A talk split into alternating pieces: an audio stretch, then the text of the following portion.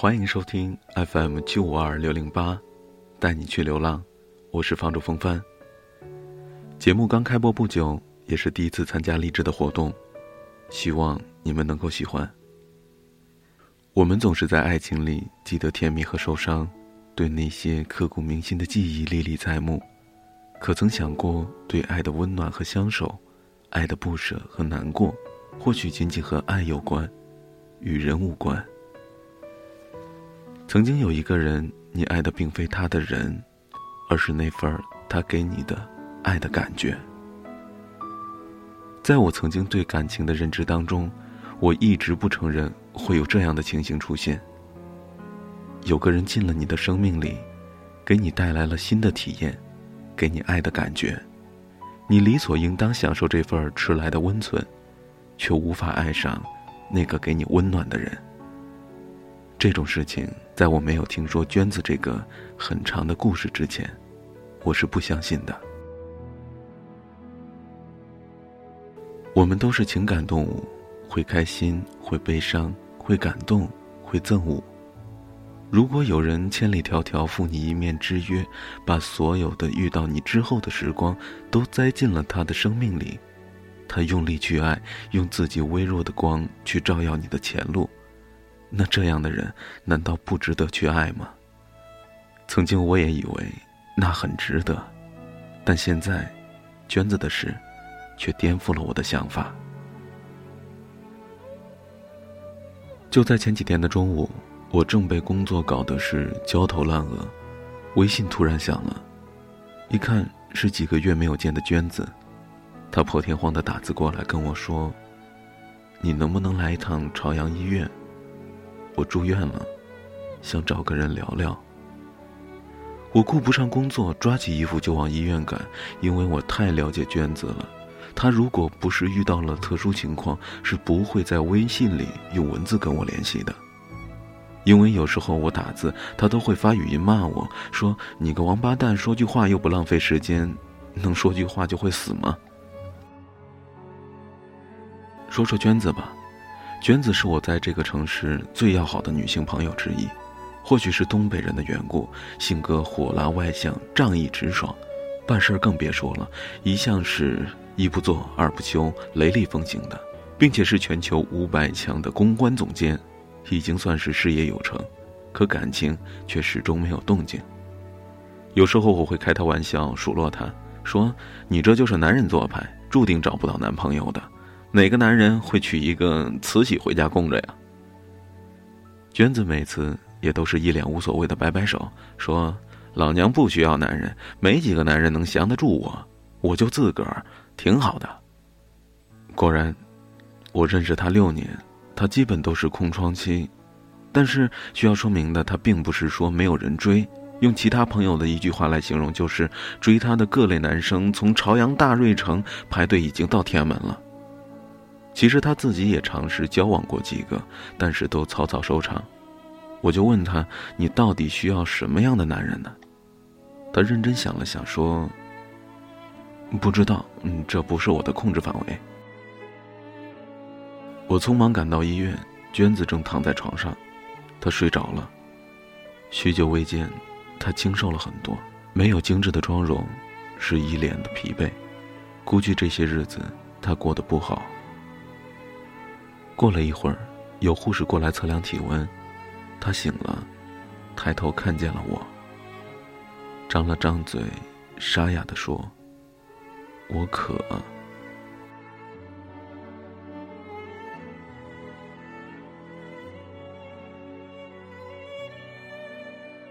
我拎着暖壶去打水，又买了一些水果，在这中间的间隙，打开微信找到了小喵，给他发了微信。可是刚推送的信息显示他拒收。他把我拉黑了。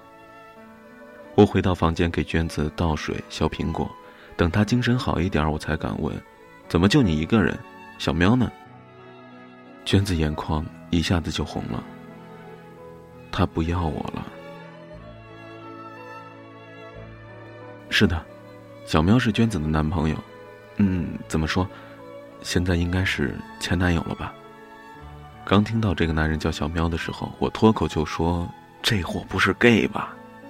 娟子一口水就喷到了我脸上，他一边慌忙的拿纸巾给我擦，然后一边大笑说：“我也怀疑过。”中间我又不止一次的问他：“哎，娟子，你是不是玩男人玩腻了，想换个口味啊？”他脸红的像西红柿一样跟我解释：“肯定不是呀。”那我们说说小喵吧。小喵刚来北京工作不久，是一家时尚杂志社的摄影师，每天对着无数的帅哥美女和奢侈品按动着快门。他之所以叫小喵这个名字，是因为他曾经救助过很多的流浪动物，是流浪救助站的元老，家里现在还养着四只狗、三只猫，为人又谦和又温柔，好脾气是出了名的。那久而久之，朋友们就给他起了一个“小喵”这样很委婉的名字。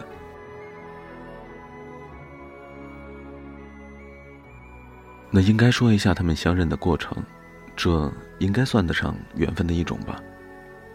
小喵是娟子一个朋友的朋友，而那个朋友有一天没事了，拿着小喵的手机摆弄，小喵佯装生气去阻拦，结果瞄到了朋友手机里的微信，娟子刚好在朋友圈里发了一张自拍，小喵后来就偷偷告诉我说，当他第一眼看见娟子的照片，感觉整个胸腔的空气。都凝固了，一下子是吸光了，差点憋死。然后小喵就死活拜托那个朋友介绍他和娟子认识，结果朋友也非常豪爽，丢过手机就说：“你自己联系啊。”小喵想都没想，拿着手机的朋友就发了信息过来，说：“我能不能加你？”而那个时候，娟子正在和同事喝下午茶，看到信息感觉非常的奇怪，对着手机就说。你今天发烧了吧？我们不就是朋友吗？然后那边不带标点的回复说：“我不是你的这个朋友，我是你朋友的另外一个朋友。我是通过你的朋友想认识你这个新朋友。”娟子看了一眼，就把手机丢给了同事，并说：“哟，你看看这几个意思呀？我怀疑他说的是外语。”后来，娟子的朋友把他们拉进了微信群，相互介绍了，才理清了人物关系。小喵小心翼翼的问娟子：“是不是可以交个朋友？”娟子倒是非常的客气：“没问题，那我加你吧。”按照娟子的话来说，小喵就是爱心泛滥，都要溢出来了。他对这份爱心直接体现在了娟子身上。从他们刚刚认识的第二天开始，小喵就展开了强大的攻势。每天娟子还没有起床，早安的微信就已经到来了。上班提醒开车一定要小心，上午的时候提醒记得吃个苹果，中午又提醒要好好吃饭，下午提醒吃块点心，下班了就提醒堵车了别着急，应酬就提醒要少喝酒，睡前又是晚安，好梦。就这样过了一个半月的微信交流，这个男人支支吾吾了好半天，才说了：“我很喜欢你，我们可以见面吗？”然后。哼，然后啊，然后他们就在一起了呀。我曾经问过娟子：“你喜欢小苗吗？”娟子歪着头想了想，说：“还成，他长得挺帅的，对我也倍儿好，感情嘛，可以慢慢培养的。”我点了点头：“是啊，在我的认知当中，如果对一个人有了好感，那么所有的爱都可以培养。可是我却忽略了一点。”任何的爱情都应该建立在对等的基础上，付出和回报虽然不是爱的必要条件，但却是现实感情当中的一个天平。如果有一方崩塌了，那么爱还没有开始，就已经不复存在了。我曾经在朋友的聚会上见过小苗几次，他是我见过的最不会唱歌的人，准确的说，是所有的音符全都不在调上。他只要一开口，所有的人都能笑到趴到地上。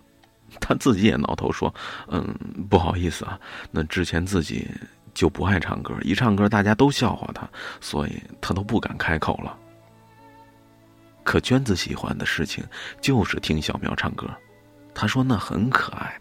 他从来没有听过一个人能够把一首歌唱到面目全非。只要娟子不开心，一个电话打过去，无论小苗在做些什么，哪怕是在工作拍摄，他都会借口离开一会儿，给娟子唱歌。从刘若英到王菲，从五月天再到凤凰传奇，从月亮代表我的心到舞娘，从明天我要嫁给你到娘娘驾到。小喵活脱成了娟子的点唱机，会的张口就来，不会的就去学。不过就算学了，也唱不到调上。我曾经问小喵：“你这是何苦呀？”娟子说不定在学你开心呢。小喵却笑着笑说：“熊我开心也挺好，他只要开心，我就唱。”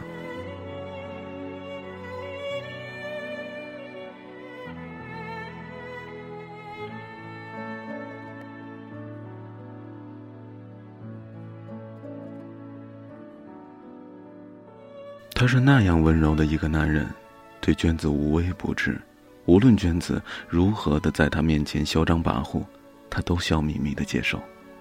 在他的眼里，娟子就是他的女神，他把娟子当成了一块宝，但是，他或许不知道，他的这块宝，其实是一块滚烫的炭，放在手里会烧身体，放在心里，会烧心。在医院里，娟子一边吃苹果一边对我说：“小喵曾经告诉过他，我爱你，那是我的事，我不需要你爱我。”娟子单身太久了，时间或许他已经忘了该怎么去恋爱，他忘记了爱情当中应该做些什么，他把小喵的话信以为真了。他真的认为这个世界上会有一个人不计回报的爱他。那他作为正牌女朋友，对小喵也是挥之即来，招之即去，忽冷忽热，若即若离的。他们的第一次冷战来得非常突然，娟子已经习惯了小喵每日的殷勤，突然的有一天，小喵消失了，一整天，娟子给他发短信是不回，打电话也不接，娟子就好像丢了魂一样，去小喵的公司楼下等他，等到了晚上十点多，才看到小喵提着相机出来。他看到娟子，十分的惊讶：“你怎么来了？”在之后的谈话里，小喵说：“你不爱我。”娟子马上反驳说：“你，你不是说不需要我爱你吗？但但其实我是爱你的，这这就够了吧？”后来，小喵说了一句让娟子难受了很久的话，他说：“你的爱太稀薄了，都不够煮一碗粥的。”娟子躺在病床上，说起他们的那次谈话，觉得不可理喻。小苗说他压力很大，他自己初到北京，事业刚刚起步，人也没有气质，又很木讷。而娟子既漂亮又开朗，有车有房有事业，他觉得娟子和他不是一个世界里的人。小苗不是一个咄咄逼人的人，他的难处我都看在眼里，我其实很赞同他的这种顾虑。虽然那看似是借口，但他们的爱或许真的经不住各种现实的打压。更重要的是，娟子自己都不知道他是否真的爱小苗，而一个男人不清楚自己深爱的女人是否爱他，这对他来说就是致命的打击。经过了第一次冷战，娟子收敛了很多，他开始对小苗嘘寒问暖。并且去他家里给他做饭，给他买衣服，送礼物，他们开始了恩恩爱爱、卿卿我我、唧唧歪歪，每次都各种的秀恩爱，刺激众人。很多朋友都笑着说：“哟，小心啊，你们俩啊，秀恩爱死得快。”可真的让大家说准了，在经过了不长的恩爱之后。他们开始了频繁的吵架，都是一些鸡毛蒜皮的小事。娟子最爱做的事儿就是拉黑好友和通讯录，这样小苗就会不停的去公司找他，给他道歉，求他原谅。娟子好像很受用这样的伎俩，每次都是吵闹一下就过去了，却从来没有想过小苗的感受。娟子告诉我，后来她变本加厉，有时候工作很忙，一天都不回信息；有时候自己心情不好。就故意找茬儿，有时候觉得腻歪了，就消失两天，任凭小苗怎么找他，他也不搭理。小苗找到娟子家里，娟子就去朋友那里住。最过分的一次，娟子居然消失了三个月，休假去外地旅游，没有人可以联系上她，包括小苗。在娟子的理解当中，小喵离不开她，无论他怎么任性，怎么胡闹，小喵都会百般的容忍。那段时间我见过小喵几次，都是我陪他在酒吧喝酒，他整个人颓废到不像话了，胡子拉碴，并且不换衣服，每次都喝得大醉。我又生气又无奈，我劝他说：“嘿，喵，不如就放手吧。娟子太任性了，性格又太强势，你降不住她，最后你会伤了自己的。”他眼神迷离的摇摇头说。可是我爱他，我就想对他好，我甚至不要求他的同等回报，只要一点儿就够了，就是那么一点儿，怎么都变得奢侈啊！他们就像过家家一样，一边扮演着不同的角色，一边做着看似委曲求全却伤害着对方的事情。娟子不懂爱，但却以为在爱中。小喵逆来顺受，唯唯诺诺，他们好像战场上的对立双方，从来没有过相持的阶段，只是看谁能够压得住谁，最后战役就宣告谁胜利了。我记得他们最后的一次争吵是发生在半个月前，娟子因为小喵的一个女性朋友吃醋，喋喋不休，得理不饶人，小喵百般的解释却愈演愈烈，拉黑朋友圈删人已经是娟子老把戏了，不足为奇。就当娟子沾沾自喜的时候，小喵突然斩钉截铁的说：“我要放弃。”娟子告诉我，她不知道这是怎么回事儿，她应该是爱小喵的，她知道自己不对，可是控制不了自己，她好像是在一边接受着他，又在向外推着他，他总觉得自己和他都累了。娟子撑起身体坐了起来。给我看手机里的截图，那是小喵最后和他的信息。我努力了好久，但我还是放弃了。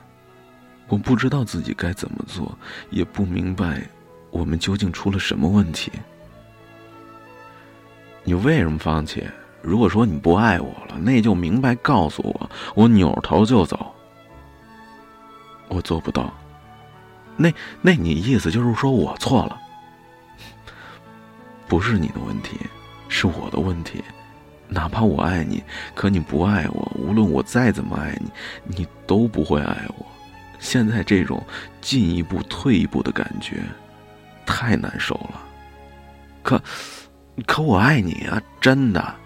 不，不，爱一个人必定有着最直接的温暖和疼痛，而你感觉不到我的感受。那。那我不爱你，我为什么要跟你在一起啊？娟子，你不爱我，你爱的只是我爱你的这种感觉。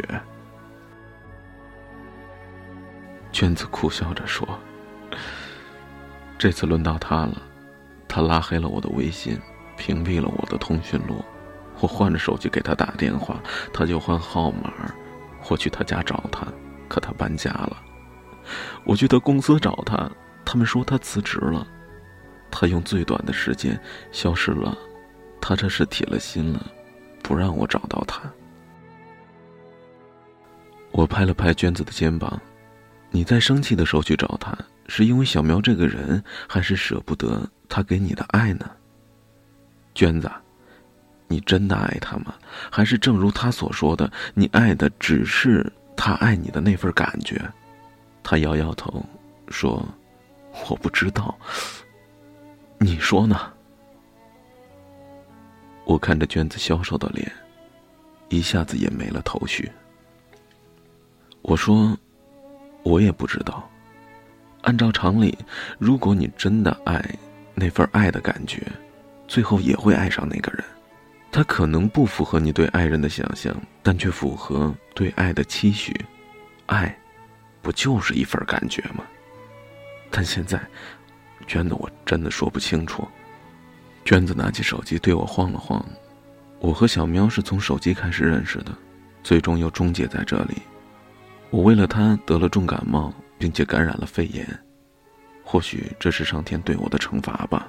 我只是知道，我和他在一起很开心，他能逗我笑，又关心我，我喜欢这种被人爱着的感觉。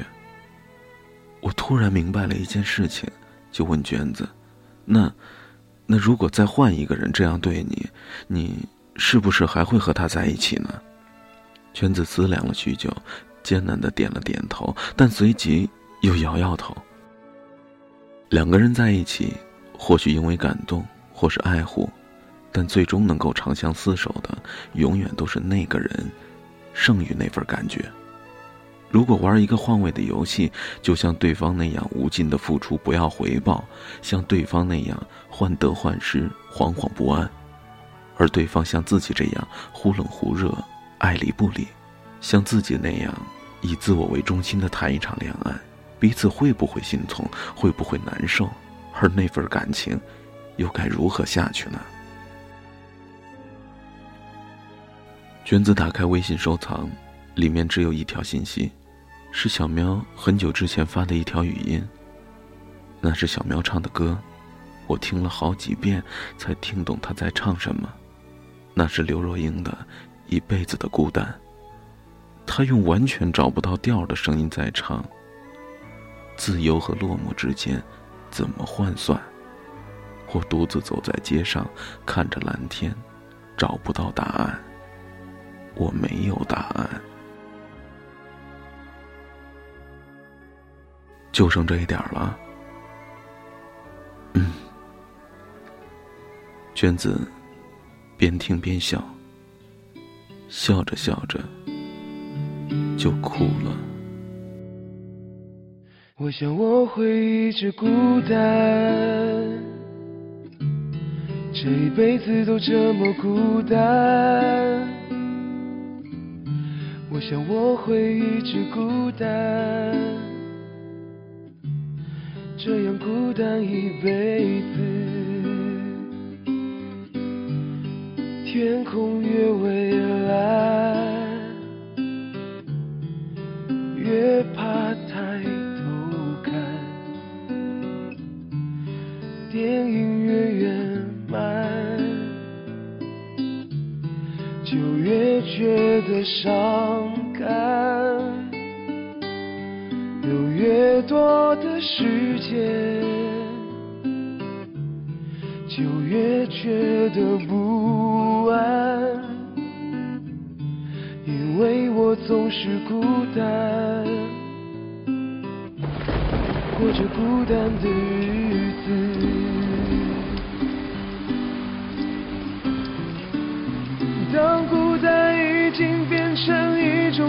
惯，习惯到我已经不再去想该怎么办。就算心烦意乱，就算没有人作伴，自由和落寞之间怎么换算？我独自走在街上，看着天空，找不到答案。没有答案。有越多的时间，就越习惯不安，因为我总会孤单，过着孤单的日想我会一直孤单，我想我会一直孤单，我想我会一直孤单。